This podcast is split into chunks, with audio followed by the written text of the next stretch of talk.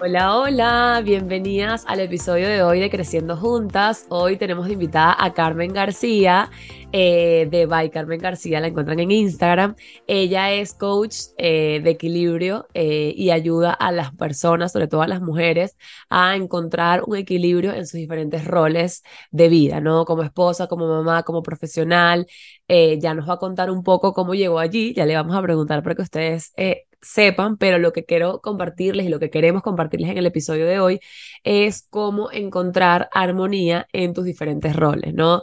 Eh, un poco desde la visión de Carmen, de cómo fue para ella, después de que se convirtió en mamá, lograr equilibrar sus roles nuevamente y sentirse otra vez como en equilibrio.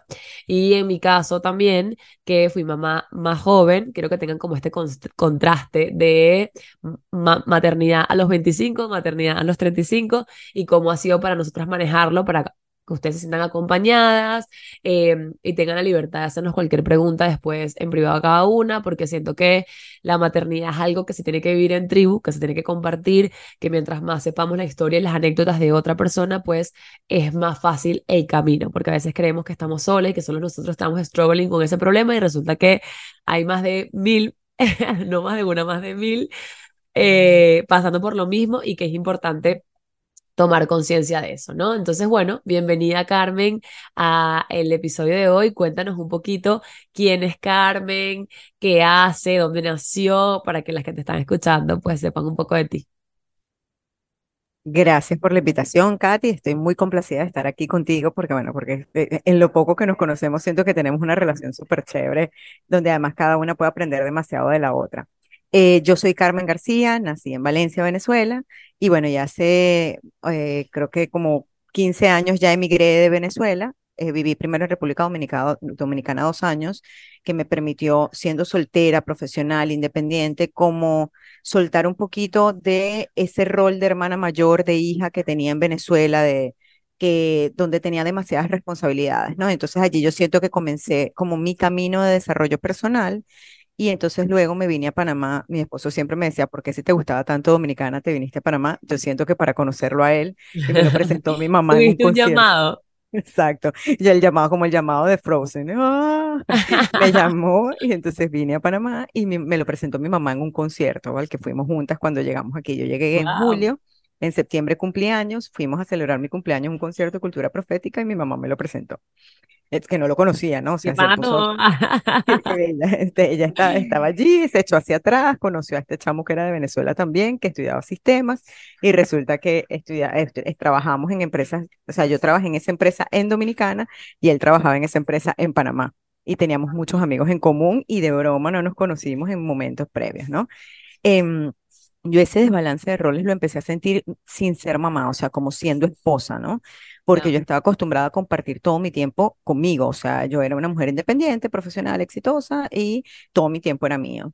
Eh, me acostaba a la una de la mañana trabajando y no pasaba nada, me acostaba a las dos de la mañana trabajando y no pasaba nada, pero cuando empiezo a tener, sabes, un significant other para compartir mi tiempo, entonces allí comencé a sentir el peso del desbalance vida-trabajo porque estaba como demasiado eh, pendiente o demasiado enfocada en el trabajo y eso no me permitía vivir mi rol de novia, que después fue mi rol de esposa, como al 100%, ¿no? Y entonces allí como que empecé a sentir ese desbalance.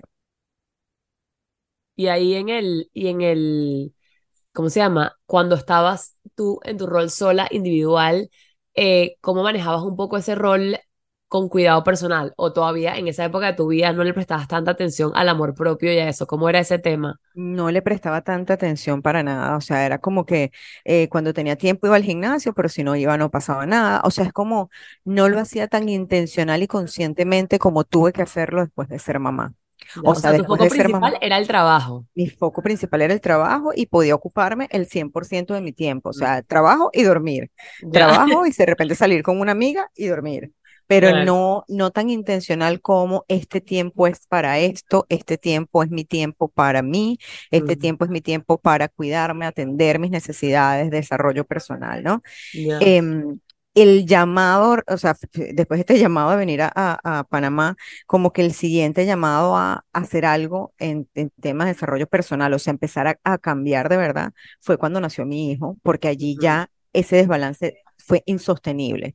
O sea, ahí definitivamente dije, no pude más. Porque la culpa de estar trabajando y mi hijo que lo cuidara una nana, mi hijo con fiebre, mi hijo eh, siendo atendido por otros, mi hijo en una guardería mientras yo trabajaba hasta las 7, 8 de la noche, ese, es, esa, esa culpa fue demasiado voraz en mi interior. Y fue como un llamado a decir, esto tiene que cambiar, ¿no? Y empecé a estudiar coaching, y estudié asesoría de imagen, porque además decía, este trabajo es demasiado exigente para seguirlo manteniendo en el tiempo, porque no me va a permitir, soy consultora de sistemas. Ya. Y además e, estaba en, en, proyectos, o sea, era por proyectos, y en, cuando hay un punto álgido en los proyectos, o sea, no tienes tiempo para más nada. Claro, claro, total.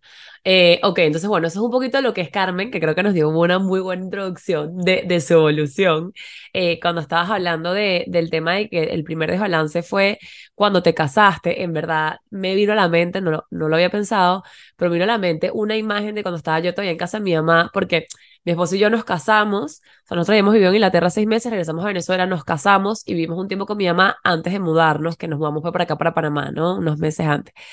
Y me recuerdo un día levantada en casa de mi mamá haciendo el desayuno a mí Eduardo y diciéndome a mí qué, qué hice. O sea, en, o sea, no entiendo qué hago yo haciendo el desayuno a Eduardo y a mí. O sea, en verdad esto es lo que yo quiero para mi vida. En verdad me empecé a preguntar y ya estaba casada. Y me empecé a preguntar eso eh, de si en verdad esto es lo que yo quiero para mi vida, ¿no? Y yo creo que que en retrospectiva ha sido una mujer que ha sido cero la mujer latina que han criado para, para ser mamá, esposa y ama de casa. O sea, creo que en verdad soy medio alérgica al tema de ama de casa, no por nada malo, respeto a las mujeres que son ama de casa, pero yo sí siento en el fondo de mi corazón que tengo mucho más que ofrecer y que las tareas de ama de casa, en verdad, en lo personal y para mi pensamiento particular, siento que son unas tareas muy injustas, o sea, como muy porque todos los días haces desayuno y no avanzas y al día siguiente vuelves a hacer y es como que vieras que no hay un crecimiento, ¿sabes? Como, como están dado por sentado el tema de la comida, el desayuno, el almuerzo, la cena, lavar la ropa, no sé qué, que no, primero para uno es frustrante porque no ves como ese avance en las tareas del hogar, porque obviamente en la maternidad es otra cosa, evidentemente la maternidad sí tiene demasiado significado, sí tiene demasiado valor y para mí es demasiado importante eh, ese rol, pero el rol de ser ama de casa y cuidar de la casa, yo la verdad creo que nunca me sentí identificada con eso, al principio me acuerdo que cuando emigramos era como que esa esa como rabia interna de que no hay todavía para, no, para poder delegarlo, pero no quiero hacerlo yo, ¿no? Entonces, como lo delegamos entre mi esposo y yo para poder estar bien? Entonces creo que esa inconformidad, y a lo que voy con esto, esa inconformidad en algún momento con cualquier rol que sea que estás asumiendo, creo que tiene un, mensaje atrás muy bonito, ¿no? Y, y que hay que explorarlo. Eh, porque, por ejemplo, en mi caso no fue la misma inconformidad que tuve al momento de convertirme en ama de casa que al momento que me convertí en mamá. Fueron dos sensaciones distintas, las dos incómodas, pero la de ser ama de casa fue muy de inconformidad, de, de, de esto no lo quiero hacer. Eh, cuando lo pude delegar fue para mí, creo que la más feliz de la vida. Oh, aleluya.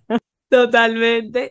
Eh, y ese fue el primer, la, la, la, primera ruptura tal cual de, de mi tiempo libre. En mi caso, yo sí siempre he sido mucho de sí trabajar, pero también de mis espacios, de leer mi libro, de meditar, de, de hacer mis cosas, que cuando estaba en pareja ya viviendo en la misma casa, eh, empiezas como a desbalancear, ¿no? Porque en mi caso, por ejemplo, mi esposo es súper nocturno, yo soy súper diurna, entonces yo me levantaba a las 6 de la mañana y a las 11 de la noche él todavía quería seguir hablando tal y ya yo estaba agotada, así derretida, y era como que, ok, ¿cómo balanceo el tema de que estos son mis horarios, estos son los tuyos?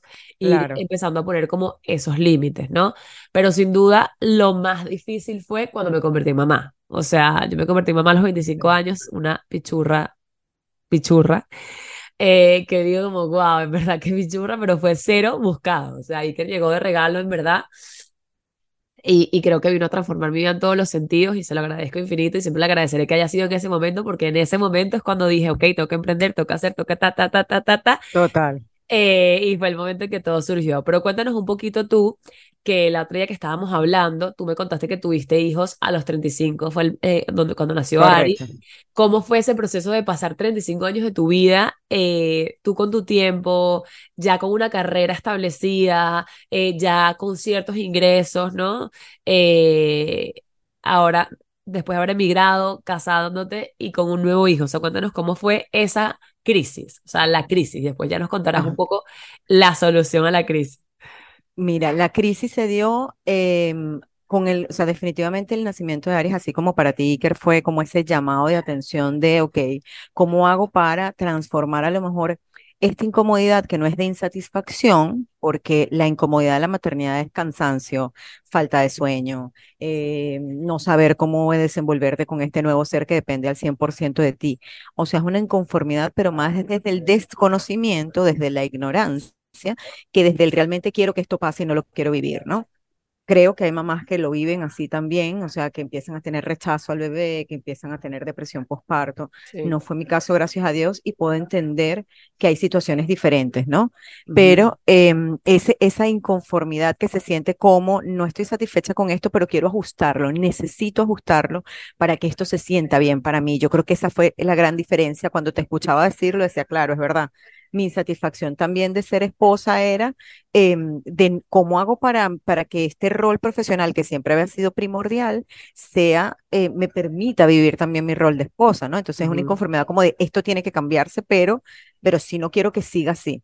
El de maternidad fue, puede seguir, pero tengo que, y entonces allí fue donde necesito espacios para mí. Claro. Porque me perdí a mí misma. O sea, yo creo que, que la clave para mí que me impulsó a, y por eso invertí tanto en desarrollo personal al principio. O sea, mi maestría de dos años fue puro coaching hacia mí.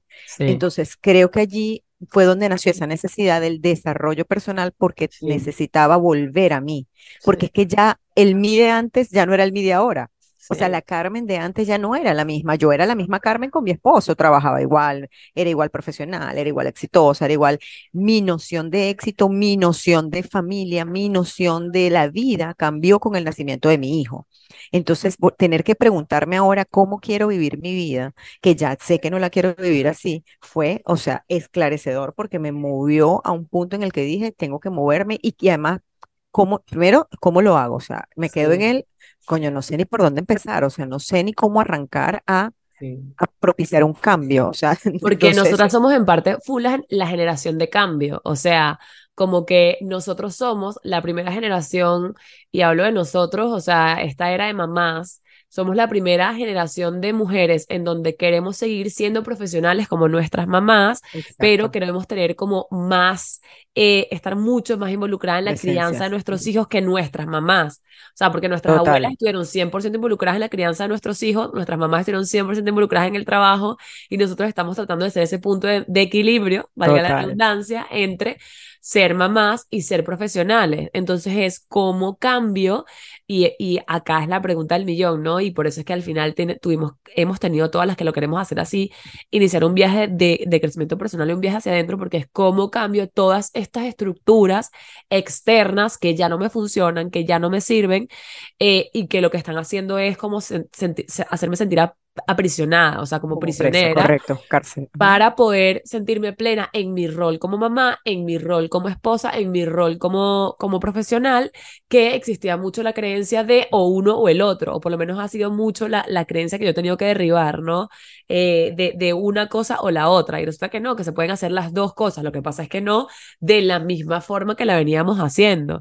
En mi caso, por ejemplo, no era compatible el tema de eh, eh, trabajar en, una, en un con horario, o sea, eh, yo poder hacerme mi emprendimiento y mi negocio, que creo que el emprendimiento ha sido como una vía de escape para que las que queremos crear nuevos paradigmas, eh, porque las que no está perfecto y está bien, o sea, cero desde el juicio, sino que en mí, por ejemplo, había una necesidad de, no, necesito hacerlo diferente, entonces yo necesito tener mi tranquilidad de poder tener mi tiempo para nutrirme a mí, para poder nutrir a mi relación, para poder estar con mis hijos, entonces cómo manejo el horario, eh, porque ya después de las 5 de la tarde, ¿con quién voy a estar? O sea, ni conmigo ni con, no, necesito hacerlo durante el día. Entonces también, por ejemplo, justamente estos últimos, estos últimos tiempos he venido aprendiendo, y ya creo que me cuentes un poco eso, que me acordé de ti el otro día con mi esposo, eh, como de, de, este tema de buscar negocios que nos den también ingresos residuales, de cómo invertir. Entonces ahora la mujer, en mi caso, no solo la profesional, sino la, la de business, la que tiene que pensar también en cómo creo un negocio, cómo compro una propiedad, cómo hago algo para que también me genere rentabilidad y poder apoyar ese ingreso y esa gratificación, ¿no? Entonces como que todo este tema de derribar paradigmas, entonces es cómo me voy hacia adentro cómo me conozco, cómo entiendo para que sea mi interior el que me guíe, porque ya el exterior, ya lo que estaba afuera no me sirve de referencia, ni mi mamá, ni mi abuela, ni nadie a mi alrededor, en mi caso específicamente, me servía de referencia para poder crear lo que yo estaba, quería, quería crear. Totalmente. Entonces, em, justamente, y, y antes de darte la palabra, saqué una carta mientras tú hablabas eh, eh, del Manual de las Diosas, que me encanta este oráculo. No la he leído, pero nada más leí el título y me encantó. Pero ya, estoy curiosa Eh, saber cuál es. eh, o sea, puse la intención como que una carta para este episodio, ¿no? Para las que están Ujú. escuchando este episodio, entre esas nosotras dos. Eh, entonces, la carta es transformación. Es la Wow. diosa Sakti y es transformación, pero salió al revés. Cuando sale al revés, eh, significa que es como un mensaje de alineación. Entonces, mira lo que dice. No la he leído, la voy a leer contigo. Buenísimo. Ocasionalmente se te presentan personas y situaciones que actúan como catalizadores del cambio y que le dan la vuelta a tu vida. Aquello pes- ah, me encanta. Aquello que esperabas y que tú creías real es puesto en cuestión por la perspectiva o el comportamiento de otra persona sobre la que tú no tienes ningún control. Me hace demasiado sentido, o sea, nuestros Los hijos. hijos, Exacto. obvio. Esto puede resultar profundamente doloroso y confuso, totalmente doloroso y confuso, pero la diosa creadora Sakti quiere ofrecerte tu guía. Y la pregunta es, ¿puedes ver cómo todo aquello que está desequilibrado te sirve ahora al ayudarte a abrir viejas heridas de modo que por fin puedas sanar? Tú sabes que estás esperando este cambio, esa metamorfosis mágica hacia una vida mejor para ti y tus seres queridos. En este momento, tu tarea de alineación es amar a esa parte de ti misma que sabotea tus esfuerzos por seguir adelante. Ama la inseguridad que hay en ti. Ama esa parte que es celosa. Ama a esa persona que cree que no hay lo suficiente, cuando el mundo está verdaderamente lleno de potencial. La vida te ama. El aspecto femenino del universo, la grandiosa misma y todos sus ángeles, guías y colaboradores te recuerdan que has venido aquí como ser espiritual para aprender a co-crear un mundo nuevo. Qué belleza. O sea, O no puedo. sea, la Hablaba carta más acertada. hablaba de transformación a través de otros, o sea, que además, y otros sobre los cuales no tienes control. O sea, yo recuerdo que yo fui a la consulta con mi primer hijo, o sea, que además 35 años, ya sabes, tú tienes 25, en mi caso ya yo soy primigestañosa.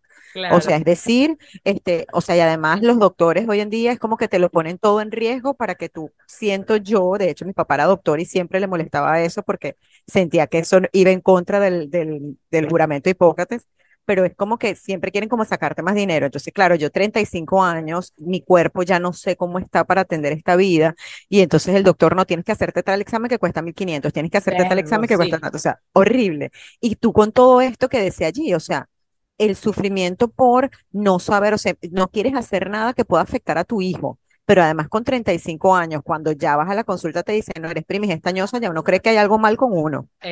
O Exactamente, sea, ya crees que, que, que cualquier cosa que puedas hacer, o sea, no, vas al baño y vas con miedo porque no Asustada, quieres sí. empujar mucho, porque no quieres moverte sí, sí, mucho, o sea, no quieres, Y que a los va- o vas a 35 orinar, años, o sea, totalmente viable eh, eh, ser total. mamá, o sea, O sea, yo fui a los total. 35 y a los 39, pero por ejemplo, yo iba a orinar y te daba- me daba miedo, revisaba el, el baño después para ver si no había sangre. O sea, entonces, claro, como desde mi perspectiva, definitivamente, o sea, y aprovecho, después seguimos viendo lo de lo, de lo que estábamos hablando al principio, pero la, la lectura que hiciste me pareció demasiado atinada, porque una de las cosas que ese doctor me dijo fue, nosotros no tenemos control sobre los hijos, ellos siempre van a tomar sus propias decisiones, inclusive desde antes de nacer. O sea, Totalmente. mi hijo, yo tenía ese doctor y el doctor tiene que ser cesárea porque tienes un, un fibroma en el canal de parto. Y yo no estaba como casada con ese diagnóstico, mi intuición me decía, no es por ahí. Y le dije a mi esposo, vamos a un taller de parto humanizado y fui y planifiqué todo un parto en casa en agua. Ay, tú tuviste parto en casa en agua, yo también. Sí, Ah, bueno, pero Con fíjate, Aibar. eh, con Aibar, pero ese día, qué cosa, qué cómico tu vida y la mía. Mi suegra se llama Carmen Alicia, yo me llamo Carmen Alicia, no sé qué cosa, Exacto, es parte de- exacto. Bueno, mi parto iba a ser en agua, pero los doctores no llegaron. Así que mi hijo nació con mi, o sea, mí, conmigo nada más, y mi papá y mi mamá. Porque mi esposo, como supuestamente yo paría a las nueve de la mañana, él se fue a trotar para la cinta costera. Yo dije, No. estaba, él estaba nervioso, yo dije, yo no lo voy a tener aquí seis horas, o sea, aguantando toda Total. mi labor de parto, o sea, prefiero que se libere él, de se desestrese, para que después pueda estar para mí. Me dijo, ¿puedo ir a correr? Yo le dije, ve a correr, porque ya él me preguntaba, ¿y qué? ¿Te duele? ¿Te duele? Cada Claro tres que segundos chao, y yo. vete a O correr. sea, vete a correr y vuelve y olvídate de preguntarme nada. Cuando él volvió, ya el bebé había nacido. Qué Entonces, increíble. claro, o sea, fue como, pero definitivamente es como entender que tú no tienes el control sobre la vida de tus hijos, que estás allí como, de hecho lo decía allí, estás allí como un canal para transformarte tú primero y desde esa transformación poder servir a tu hijo para que pueda vivir su propio camino, que no es el tuyo. Y que totalmente, y cuando lo vemos como que no es, o sea, yo lo veo como un círculo, tu hijo, un círculo, yo, o sea, yo como mamá, y se unen en algún punto y comparten, y así con la paternidad y todo, ¿no? Pero comparten como parte de la vida, pero él tiene su parte sola sin ti y tú tienes tu parte sola sin él. Totalmente. Y en el momento que confundimos eso y nos mamitizamos por completo y dejamos una vida, no solamente o sea, como que a veces lo vemos como que, ay, bueno, sí, estoy para él, pero es que le estás poniendo una carga que no le corresponde, porque entonces estás renunciando a tu felicidad por creer que al darle todo y más de ti, él va a ser más feliz. Y resulta que no, él también necesita ver a esa mamá que resuelve esos retos, también necesita ver a esa mamá que, que, que, defiende su, su, su, espacio, porque eso va a ser, eh, eh, em, ¿cómo se llama? Ejemplo, para, él, para que él, o para ella, para que él pueda hacerlo. Y justamente tú estás diciendo esto, no podemos controlar nada, ni siquiera el nacimiento. En mi caso, Iker se nació con Aibar, el segundo, la segunda bebé Antonella iban a nacer con Aibar y la semana 38 Aibar se va de viaje y volvió en la semana 40 y bueno, yo tuve que buscar a otra doctora y terminó naciendo en la Nació en el 2019. Eh, no, en el 2021. Ah, ok, ok. Eh, Porque cuando yo, cuando yo iban, iban a hacer Tiago, Aibar se fue de viaje. Y bueno, él, sí pudo volver, pero. Eh, ya, en mi caso no. Eh, y terminó haciendo en la clínica, tuve una complicación postparto por una infección, tuve 14 días hospitalizada, Antonella sin mí, justamente hace poco estaba trabajando en unas sesiones de resonan eso de Antonella, eh, y eso no lo puede uno controlar. Entonces, eh, es como encontrar ese equilibrio o esa armonía entre, sabes, yo busco lo mejor para mis hijos, busco lo mejor y también busco lo mejor para mí. Y, y, y, y me tomo la, me encantó esto que leí en un libro, la el derecho de escribir las cosas en arena. O sea, yo, yo creo que esto es lo mejor, pero resulta que tal vez pasa y me doy cuenta que no es lo mejor, entonces lo borro y vuelvo a escribirlo otra vez y lo borro tantas veces sea necesario para volverlo a escribir. Entonces creo que el poder encontrar el balance, la armonía o el equilibrio en los roles trata un poco de eso, de primero tener la intención de que quieres encontrar el equilibrio y el balance, eso es lo más importante, porque la intención surge en las diferentes acciones y cuando haces algo y te das cuenta que estás un poco, vuelves y borras y reajustas, y vuelves y borras y reajustas, y vas descubriéndote en el camino, pero un poco lo que hablamos la otro, el otro día en el live, que quiero que nos cuentes un poquito tú eso, eh, para mí sí ha sido importante, muy importante en el recorrido, es eh, contar con eh, coach y con ayuda externa porque creo que en nuestra crianza no tuvimos nada de eso, o sea, no tuvimos nada de cómo, cómo escuchar tus sentimientos, cómo escuchar tus sensaciones, cómo escuchar tu cuerpo, cómo entrar en silencio, eh, cómo decidir desde la intuición, ¿sabes? No, nada, entonces no quiere decir que la vamos a necesitar toda la vida, pero creo que en un momento de reaprender tantas cosas sí se requiere eso. Entonces cuéntanos un poquito cómo fue para ti eso, ok, nació Aris, que es tu primer hijo, eh, se te movió la vida y... y ¿Qué, ¿Qué pasó, no? O sea, ¿Cuáles fueron las crisis para ti que te dijeron como que hay algo que no, no me cuadra y qué hiciste para, para salir de allí? Mira, eh, yo siento que la primera crisis fue, o sea, cómo ya no me quiero dedicar 100% a mi trabajo, o sea, ya no quiero que mi vida gire en torno al trabajo, ¿no? Quiero que mi vida, quiero, o sea, ojo, pero sigo teniendo metas, sigo teniendo, eh, sigo queriendo hacer cosas, ¿no? Porque definitivamente yo nunca, como en tu caso, yo nunca me planteé el hecho de, ah, bueno, voy a coordinar con mi esposo para ser ama de casa y cuidar a mi hijo al 100%. o sea, eso hubiese sido apagarme a mí misma, anularme. Y dejar de lado todo lo que yo sentía que tanto esfuerzo me había costado. Entonces iba como en contra de mi propia esencia, ¿no?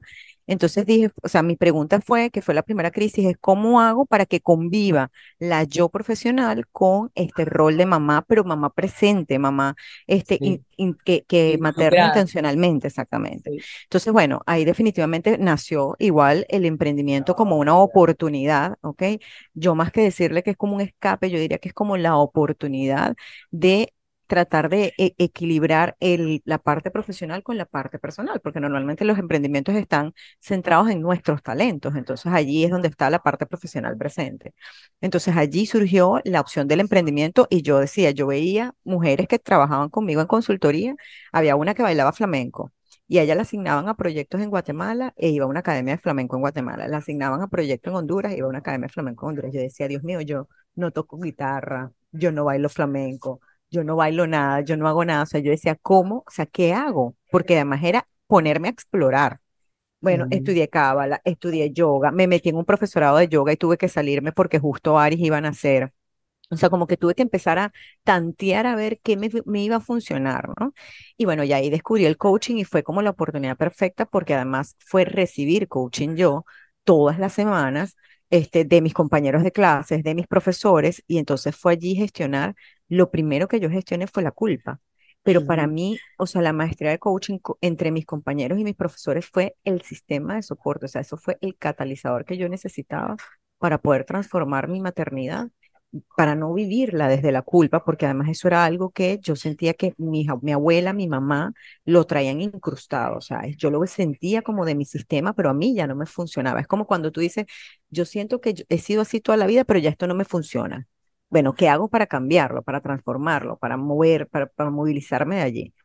Entonces, para mí el coaching fue esa herramienta que me permitió salir de la, la, vivencia de la maternidad desde la culpa y entrar en la vivencia de la maternidad desde el, mira, una nueva visión en la que puede convivir con mi trabajo, conmigo misma, porque al hacerme coaching fue, o sea, desarrollo personal crudo y duro. Entonces, de verdad fue, o sea, e, eso para mí fue como la panacea, ¿ok? Pero tuve que gestionar todo el primer, yo siempre digo, todo el primer año de mi maestría de coaching fue gestionar la culpa, porque era la culpa de que bolas estoy estudiando vieja y entonces mi hijo ahora lo cuida a su papá. Imagínate la culpa, que bolas mi hijo lo cuida a su papá. O sea, es su papá, es su papá. O sea, además, qué fino que establezcan una relación, porque además yo fui como una leona cuando mi hijo nació, este, sabes, o sea, además estábamos en la era de lactancia materna exclusiva, baby led weaning, parir en agua en tu casa, parir sin, sin medicamentos, sin anestesia. Entonces fue, o sea, esto es mi creación, o sea, yo siempre digo que yo me preparé para el parto como para unas olimpiadas. Entonces, esa creación mía, yo la tenía como, o sea, el trofeo, mi hijo era mi trofeo. Entonces mi, mi, esposo no lo podía tocar porque me lo manchaba, una cosa así. Entonces yo excluí mucho a mi esposo de la crianza de Aris en los primeros, o sea, como de los primeros meses de Aris, yo excluí mucho a Hugo. Entonces además irme a la maestría y darme cuenta que ellos son dos seres independientes, que no los puedo controlar, que además tienen que tener una relación. En la, en la escuela me preguntaban que sí, pero su esposo es el papá de Aris, porque yo siempre le decía el papá de Aris. claro, como yo perdí parte del rol, porque yo era la mamá de Ari, yo quería que él sintiera lo mismo, o sea, pero son mecanismos inconscientes. Totalmente, totalmente. Y al ser inconsciente. Y luego en algún momento como que uno dice, eh, tengo demasiada carga, que ganas este no me ayuda, pero es que, es que no te ayuda porque uno está ahí controlando, ¿sabes? No es que él no sabe qué tiene que comer, claro, no sabe qué tiene que comer porque es que tú no lo has involucrado, pero a medida, o sea, es que es tal cual, a medida que lo vas involucrando ya lo sabe perfecto. Por ejemplo, yo al principio era como que no, yo dormía con los niños, eh, tal, no sé cuánto, eh, y luego fue como que no, o sea, yo necesito también descansar cuando los niños duerman mal. Entonces, me dijo, no, tócate que te toca a ti hoy. La primera noche fue caótica, pero ya luego, casi yo me quedé dormida y Eduardo va y se encarga yo sin decir nada, ¿sabes? O sea, que es, es, un tema de que tenemos que dejarlos ser y que sean papás como ellos quieren. Yo me acuerdo que yo al principio era y que, y que bueno, no, voy a salir, te, dejo algo a Iker, que, que fue el primero. Eh, entonces era como que no le pongas televisión y no le pongas no sé qué cosa y no le pongas no sé cuánto. Entonces, hasta que un día Eduardo me dijo, brother, yo quiero ser papá como yo quiero, si te quiero poner televisión, no pongo televisión, si no quiero poner televisión, no, sino quédate tú con él entonces, así me vas a decir cómo cuidarlo a mí, quédate tú con él. Y ahí fue cuando dije como que miércoles, es verdad, en verdad, ¿sabes qué? Cuídalo como tú quieras. Yo me acuerdo que me metía en la cámara para ver qué estaban haciendo y después dije, ¿sabes qué? O sea, yo salgo a la casa sin Iker y sin Eduardo y que resuelvan eso cuando nada más era Iker, que resuelvan cómo, cómo, lo va a hacer y que cómo lo que tenga que comer, ya sabe que tal, no sé qué. O sea, ya. Y aprenderá a los coñazos. A soltar. O sea, y yo a soltar. Y, y, así fue, y ahora se queda perfecto, relajado y nada, él sabe manejar y todo, o sea, sabe cómo, cómo manejar la situación perfecto, tal cual como yo, como su papá. Pero sí hubo mucho tiempo, el primer año de maternidad, en donde yo también le corté mucho esa relación con, con Iker, porque era como la mamá sobreprotectora que quería que todo estuviese perfectamente controlado, que comiera tal cual, que durmiera no sé qué, ta, ta, ta, ta, ta. Y fue como que no, esto es insostenible, porque si esto sigue así, o sea, yo no voy a tener vida, nuestra relación de pareja se va a terminar, y, y creo que esa es una de las enseñanzas claves este, de este episodio, ¿no? O sea, el tema de soltar el control. O sea, la única forma en que uno pueda equilibrar roles es soltando el control y la culpa. Totalmente, totalmente. Es que no pueden coexistir. O sea, vivir la maternidad desde la culpa es vivir una maternidad triste. Totalmente. porque al final es todo va a estar guiado por la culpa. No quiero que salga por la culpa, no quiero salir yo por la culpa, no quiero tener amigas por la culpa, no quiero tomarme unos traguitos por la culpa, no quiero, o sea, no, no te mueves, la culpa te paraliza. Totalmente. Y volviendo a la pregunta que me habías hecho antes de cómo funciona el buscar ayuda, O sea, fíjate, el buscar ayuda no es nada más ir a un psicólogo, ir a terapia, eh, conseguir a alguien que te haga coaching. Es también apoyarte en tu esposo, por ejemplo, en el papá de tu hijo, este, en la abuelita, en la nana. O sea, yo me acuerdo que tú, tú, hablas del tema de las cámaras y yo recuerdo que Aris tuvo una nana en el que yo al final la tuve que despedir porque yo le decía a Hugo, o sea, yo no puedo estar, y yo tuve un TEDx y lo decía en el TEDx, no puedo estar en el trabajo de 8 a 5, o sea, de 8 a 5 en el trabajo y de 8 a 5 en Guachimana de mi nana, porque estaba todo el tiempo metida en la cámara. Entonces al final no es, o sea, ninguno, ninguno crece.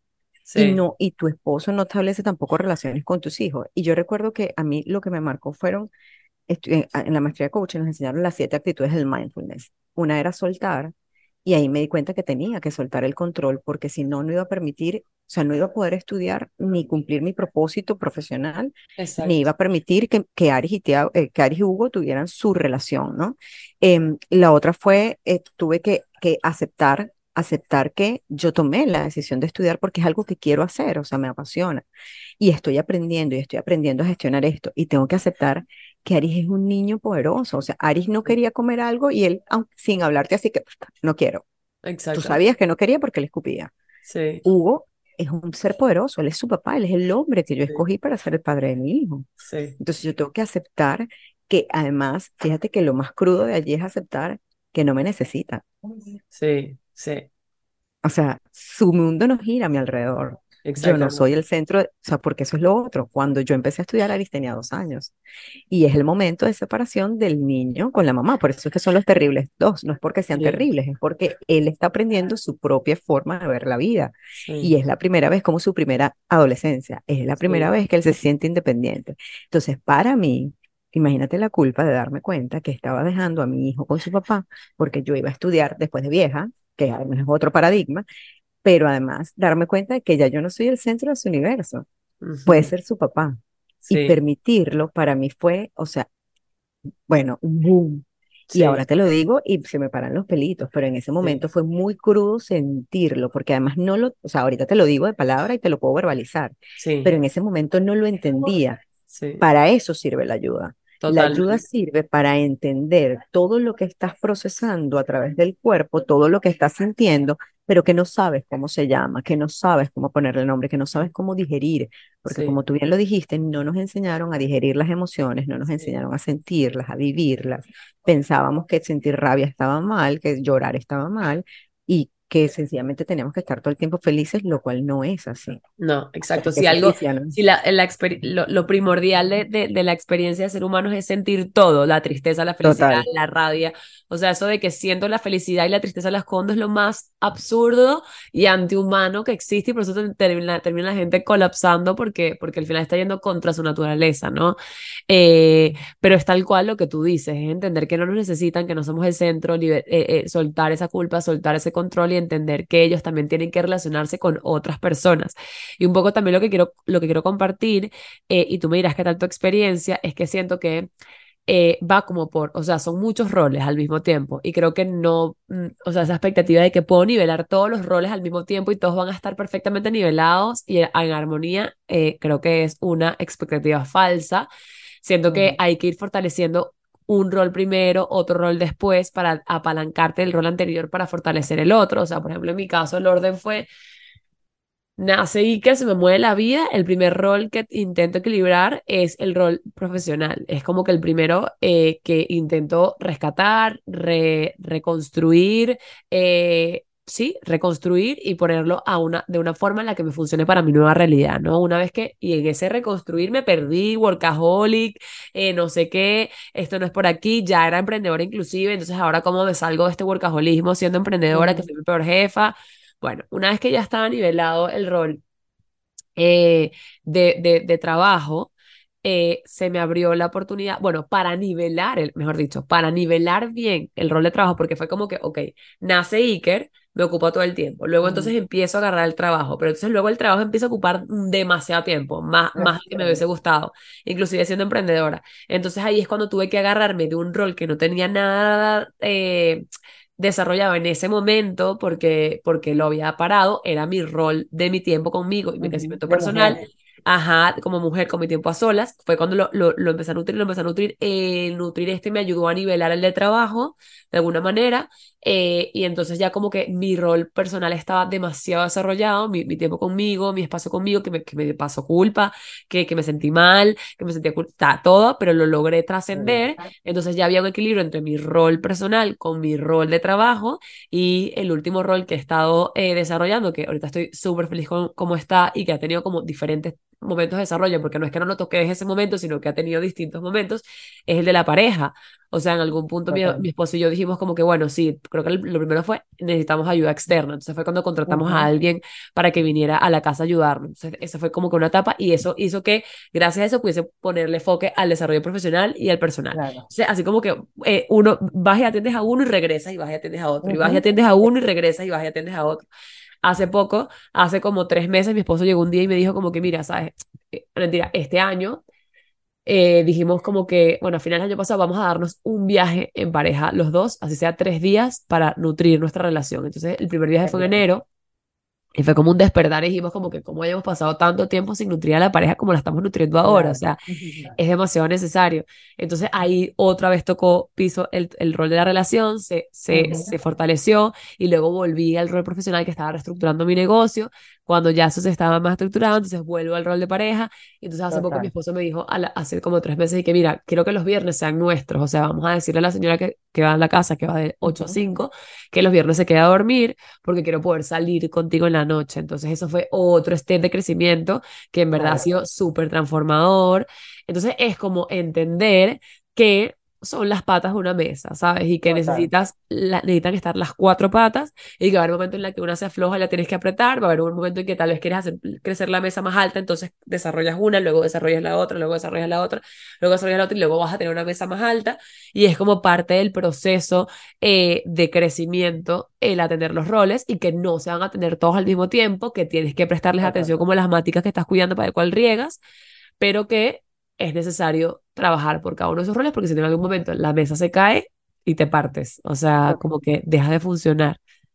Sí, sí, es que, y, lo, y, lo, dices tal cual, yo siempre digo que e, es como una maxita, pero de seis patas, ¿no? Porque es como una mesa hexagonal. Exacto. Porque está la pareja, los hijos, estás tú, y también está, bueno, la parte profesional, la parte espiritual, que yo creo que va muy conectada, o sea, en las cosas que nosotros hacemos, la parte del desarrollo personal o del, del ser mujer está muy relacionada también con la parte espiritual, eh, que ya en estos días no es voy a misa los domingos y no sé, rezo tres padres nuestros, sino que hay muchas cosas más alrededor de eso, ¿no? Que nutren tu espíritu. Total, y que incluso hay una pata sexual que no depende de la pareja. Totalmente. O sea, como que... Contigo también. Totalmente, o sea, como que tú contigo y tu sexualidad contigo, porque creo que también eh, yo le decía justamente la otra vez a, a Carmen cuando estábamos hablando tras cámara, que yo le decía, en verdad mi sexualidad eh, mejoró increíblemente después de convertirme en mamá, pero no fue porque la de antes estuviera mal, de hecho era increíble, pero no sabía lo increíble que podía hacer hasta después de convertirme en mamá, porque desarrollé amor propio, por amor por mi cuerpo,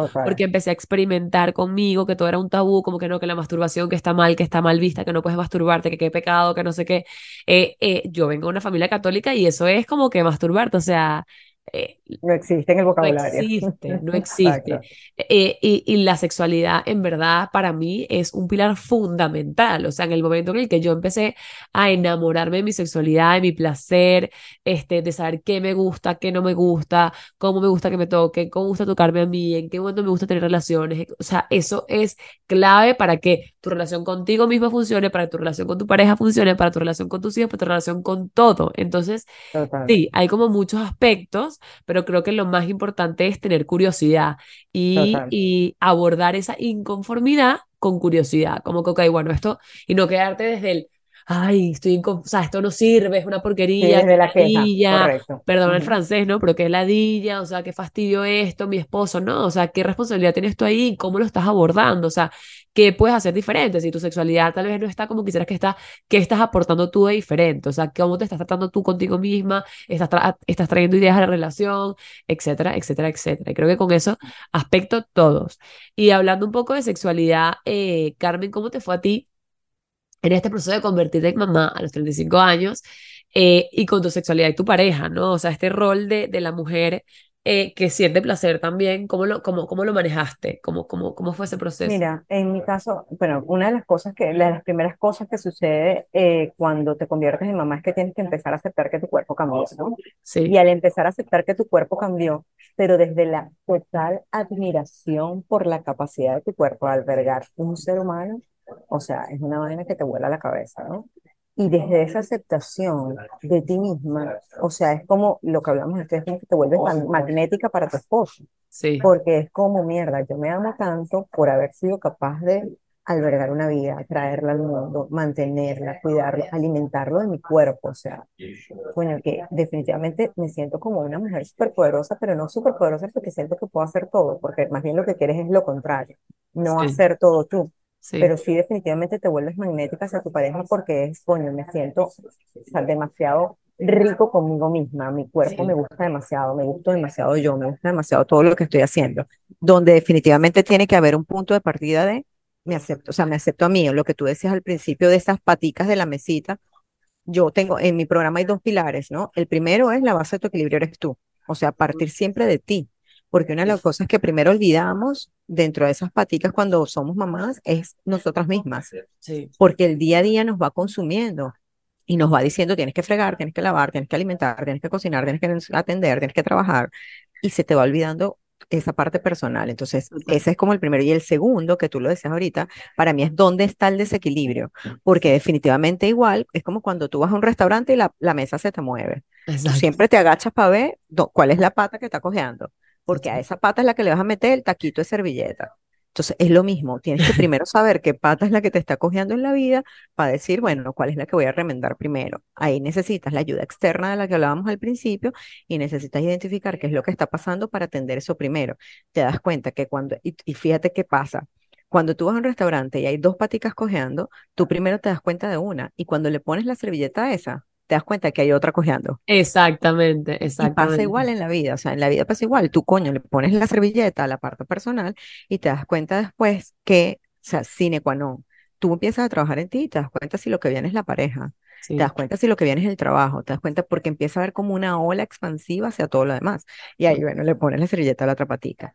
En mi, en mi, en, en- en mi vida personal, el tema de la sexualidad, mi- bueno, yo conocí a mi esposo y yo no era, no es que era la bomba sexy de Puerto Rico, ¿no? Pero yo venía con una sexualidad trabajada porque yo trabajé con hipnosis erótica en el pasado, este, o sea, como que había trabajado mucho en mí la parte del erotismo de mí misma, o sea, cómo yo acepto mi erotismo, mi sexualidad y cómo me acepto yo a mí misma en este rol de mujer fogosa, candente, sí, este, que tiene la parte de María Magdalena, de pecadora, prostituta, que tiene la parte de la virgen, que tiene, o sea, todos mis aspectos como dentro de mi sexualidad y mi erotismo, ¿no?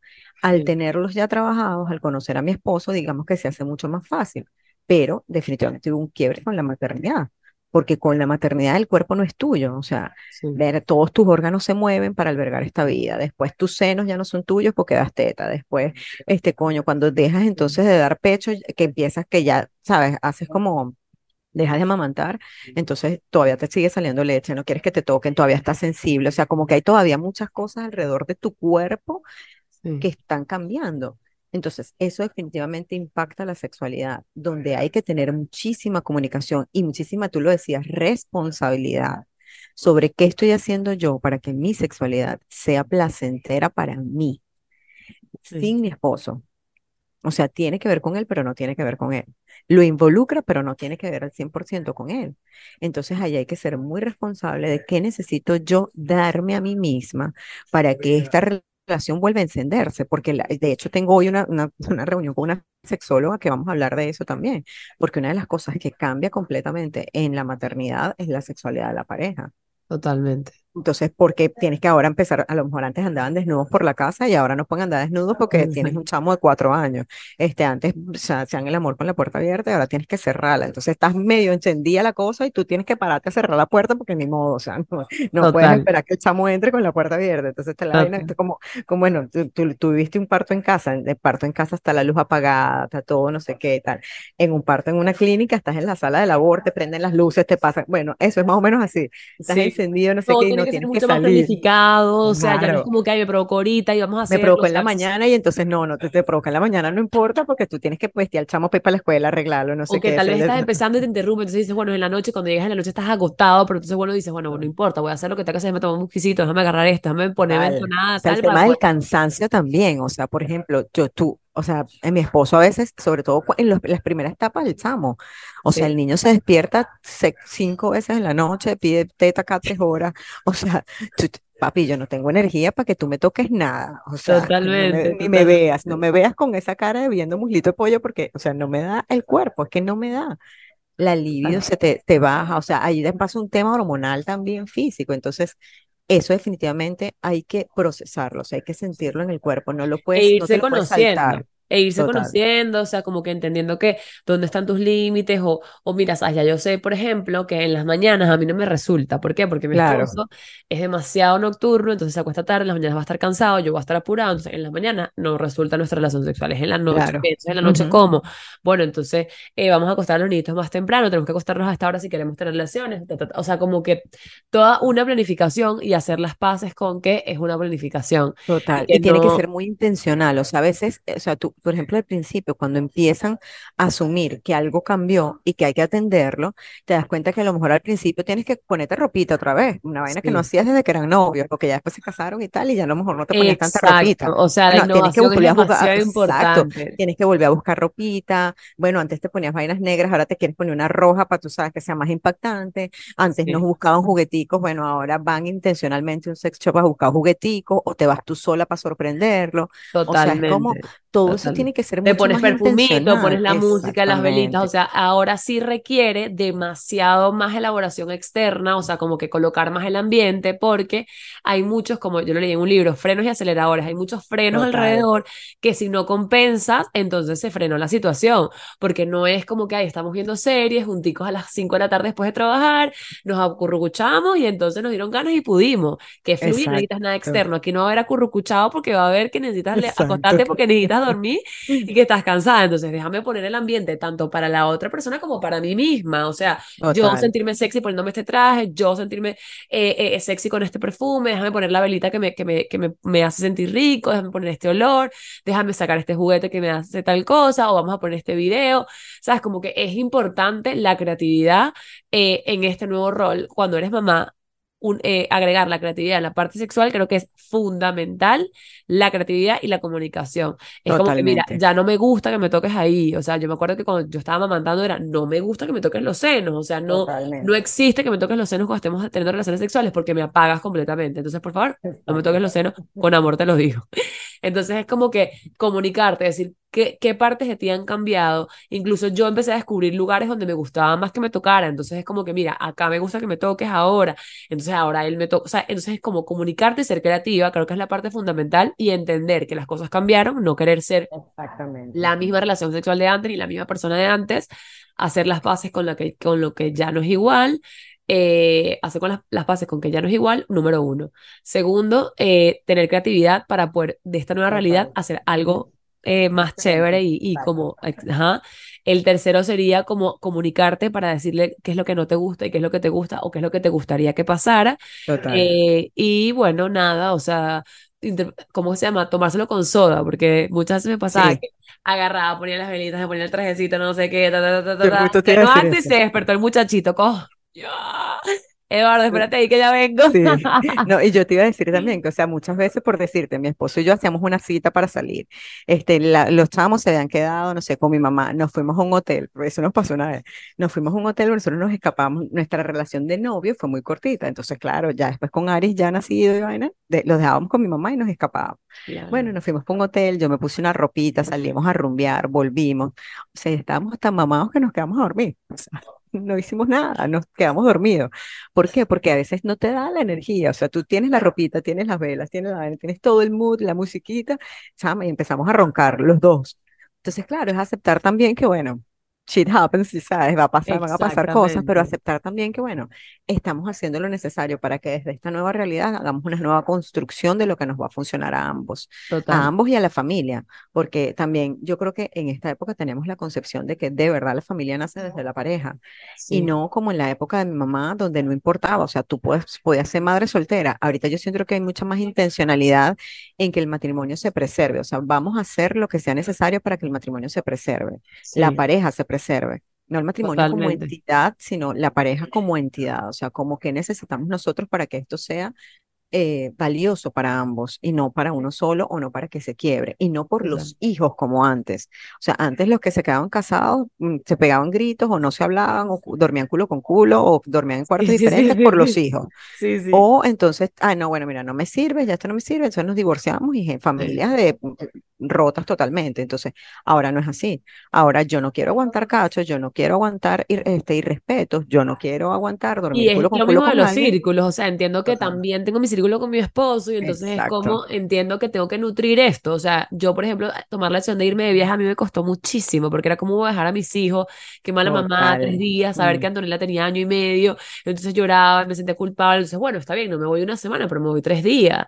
Eh, y luego ya después me fui a Medellín cuatro, entonces ya luego es como que vas entendiendo que, que está bien y que es parte del proceso y que no podemos evitar, en verdad, con todo el dolor del alma, no podemos evitar ponerle piedritas a nuestros hijos en el bolso. O sea, ellos van a tener también que hacer su trabajo, lo vamos a hacer con la mejor intención, vamos a hacer todo lo posible para que no sea así y para que las piedras sean piedritas chiquitas y no peñones, pero... Eh, una arenita por lo menos. Exacto. pero también tenemos que mantener nuestra relación de pareja, tenemos que mantener nuestra relación propia, porque si tus hijos crecen, lo, o sea, los que quedan son tu esposo y yo, y si tu esposo se va, lo que queda eres tú, entonces tienes que fortalecer tu relación contigo, tu relación con tu pareja, para luego también tener una buena relación con tus hijos. Entonces, Carmen, ahorita para cerrar el episodio, ¿qué tres consejos le darías a una persona? Eh, no necesariamente tiene que ser que recién está siendo mamá, porque creo que el desequilibrio de los roles puede ocurrir en cualquier momento de la vida, hablando de mamá, puede ocurrir en cualquier momento de la maternidad. Eh, ¿Qué tres consejos le darías a una mujer que en este momento está teniendo un desbalance con sus roles? ¿Por dónde pudiese empezar y cómo, que, cómo pudiese enfocarse? Mira, lo primero, yo creo que el primer consejo que le puedo dar es aceptación, o sea, aceptación radical de que, o sea, porque fíjate, yo creo que hay algo muy, que pasa muchísimo, que es que algo me incomoda pero no sé qué me incomoda y me quedo como en la incomodidad. O sea, sé que algo me incomoda, pero no cambio, ya no me gusta esta pareja, pero no sé qué. O sea, te quedas ahí como con ese sin sabor, sin saber hacia dónde moverte. Entonces, yo creo que siempre hay que aceptar el punto en el que estás, porque es como el punto de partida de todo. O sea, eh, de hecho, hoy escuchaba a, Maga, que es mi astróloga, y ella decía, o sea, el camino comienza con la conciencia de dónde estoy y no con la obsesión de a dónde quiero ir. Totalmente. O sea, es entender dónde estoy parada en este momento, aceptar que soy mamá de un hijo pequeño, bueno, tengo que aceptar que mi vida va a cambiar, que tengo una persona que depende de mí, ya no tengo tanta independencia como antes. Soy mamá de un hijo adolescente, tengo que aceptar que él tiene su propia vida y que ya no depende de mí y tiene que, que, como que cubrir sus propias, o sea, crear su propia realidad. Este, soy mamá soltera, tengo que aceptar que mucho del trabajo lo tengo que hacer yo sola, o sea, aceptar tu realidad. Yo creo que ese es el punto principal. Lo segundo es buscar ayuda. A veces buscar ayuda es pagar un terapeuta, pagar una sesión de coaching, pagar una sesión de resonance, pagar mujer equilibrium, pagar. Y a veces es apoyarte en tu mamá. Pero apoyarte desde él, entender que la abuela es abuela y tú eres mamá. No puedes pretender que tu mamá cría a tus hijos como te crió a ti o que tu mamá cría a tus hijos como tú quieres que los, que los críe o como tú quieres que te ayude. Porque tienes que, bueno, aceptar que la abuelita va a tener una relación de abuela con su nieto, no de mamá. Eh, por ejemplo, con el papá. Yo, yo me acuerdo que tenía una amiga que ella, ella tenía una niña y ella me decía que a ella no le gustaba que el esposo saliera con la niña porque tenían juegos muy bruscos. Y yo, bueno, pero es que esa es su hija. Y los juegos, de mamá con los niños, yo te vi en estos días ayer, creo que montaste una historia, son de manualidades. Exacto. Y los juegos de papá son lucha libre, se tiran uno encima de otro. Y que entonces yo le daré ahí que esa parte femenina, o sea, yo le daré ahí que esa parte femenina y Eduardo le dará a Antonella esa parte eh, eh, masculina, o sea, que necesitamos las dos energías, no es como que yo ayer lo pensaba, como que ir coloreando su camisita para la princesa de Antonella y el chor y yo decía en otro momento, esto era como que no lo pongas marico, ¿sabes? Exacto. Y como que no, o sea, es parte del proceso también y él combinado y él decía, él estaba feliz, creo que mientras más lo aceptes y más fluya, eh, ya él tiene sus momentos con su papá donde juega Nintendo, tiene su papá donde juega fútbol, o sea. Y que ya, o sea, también eso me parece bonito de la aceptación de la realidad actual, que es también aceptar esa parte de la realidad que es social. O sea, gracias a Dios tenemos cosas como estas. O sea, ahorita en un podcast puedes escuchar a dos mujeres que pueden servirte de referente para entender que tu maternidad está siendo normal y que todos los retos que están viviendo son normales y eso también es maternar en tribu. No es nada más tener a la amiga al lado que te pueda cuidar el chamo dos horas para que tú puedas no, darte un baño tranquilo, pintarte las canas. Es también escuchar este tipo de cosas y entender que hay problemas y retos que son normales para ti y para todo el mundo. Entonces, eso también hay que aceptarlo, o sea, y hay que agradecerlo. Entonces, lo primero, aceptación. Lo segundo, coño, yo siempre digo un sistema de soporte, que son toda la ayuda que puedas conseguir para ti, para tú gestionar tus cosas, ¿ok? Por ejemplo, te voy a poner un ejemplo claro. Ayer hubo un tema en el béisbol porque el equipo de mi hijo perdió 21 a 1 y hubo un boom porque nada, a nadie le gusta perder. Yo le decía, fíjate, los niños tienen que aprender que en todos, los, en todos los deportes, o sea, Serena Williams, Venus Williams, este, no sé, mm, Ronald Acuña Jr. en el béisbol, o sea, todos los, todos los deportistas van a perder.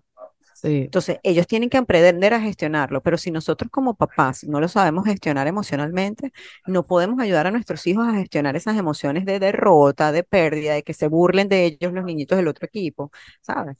Que va a ser normal porque lo van a encontrar en la vida. Entonces, a veces buscar ayudas para eso para ponerle nombre a lo que nosotros sentimos, para que nos ayuden a gestionar lo que estamos viviendo y para nosotros entonces también poder ser mejores personas y mejores padres para poder dejarle esa semilla que como tú dices, los niños van a tener, nuestros hijos van a tener sus propios retos y dificultades que van a tener que aprender en la vida, pero si nosotros nos trabajamos nosotros, digamos que somos mejores catalizadores para ellos, ¿ok? Es, el primero, aceptación. El segundo, sistema de soporte o ayuda. Y el tercero, definitivamente, o sea, yo siento que es volver a ti. Sí que, o sea, en el orden podría ir de primero también, o sea, pero ¿por qué volver a ti? Porque yo siento que una de las cosas que nos pasa, fíjate, tú lo decías ahorita con el tema del miedo a viajar, o que la culpa de viajar, eso era tuyo, no era de tus hijos. Sí. Este, y yo tengo muchísimas clientes que me dicen eso también, o sea, no quiero dejar a mi hijo, me siento demasiado culpable, tengo miedo de que me pase algo y ya no pueda estar para mis hijos. Entonces, eso lo tienes que gestionar tú. Sí muchas de las cosas que le pasaban a esos papás en el juego es, coño, qué es que mi hijo perdió. Es que sientes que tu hijo perdió y, o estás sintiendo tú que estás perdiendo.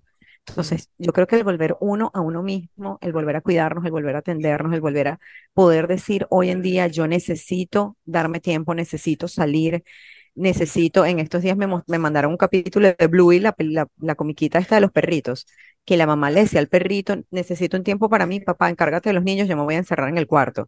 Y el perrito le decía, mamá, es que ya no me amas, sí te amo, pero también me amo a mí, necesito un espacio y un tiempo para mí. Yo recuerdo que Aris un día ya yo estaba emprendiendo, pero tenía mi trabajo y emprendía. Y el fin de semana, un sábado, necesitaba hacer algo y lo dejé con Hugo mi esposo. Y entonces Ari me dijo, mamá, pero ¿por qué estás trabajando hoy también? Es que ya no me quieres. Yo le dije, no, papi, sí te quiero. Pero mamá tomó la decisión de hacer algo adicional con su tiempo, que es importante para mí. Por eso vas a estar una hora con papá.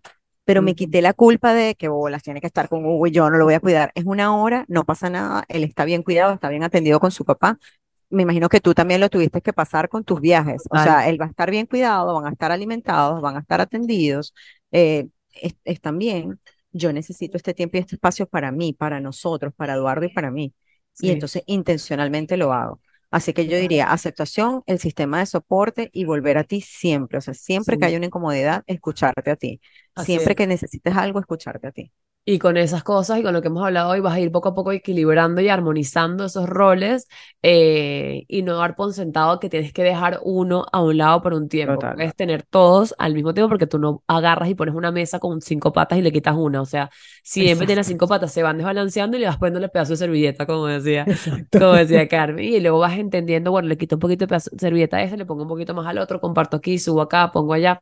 Y esa va a ser la forma en la que puedas sentir que estás viviendo tu vida y no existiendo y sobreviviendo, ¿no? Entonces, bueno, Carmen, gracias por este espacio, gracias por, por tus consejos, por tu compartir tu historia. Creo que es la forma en la que podemos llevar luz a otros caminos. Para mí lo más importante es que las personas que llegaron al episodio, sea una persona, eh, se sienta acompañada, sostenida en que no está viviendo sola lo que sea que esté viviendo.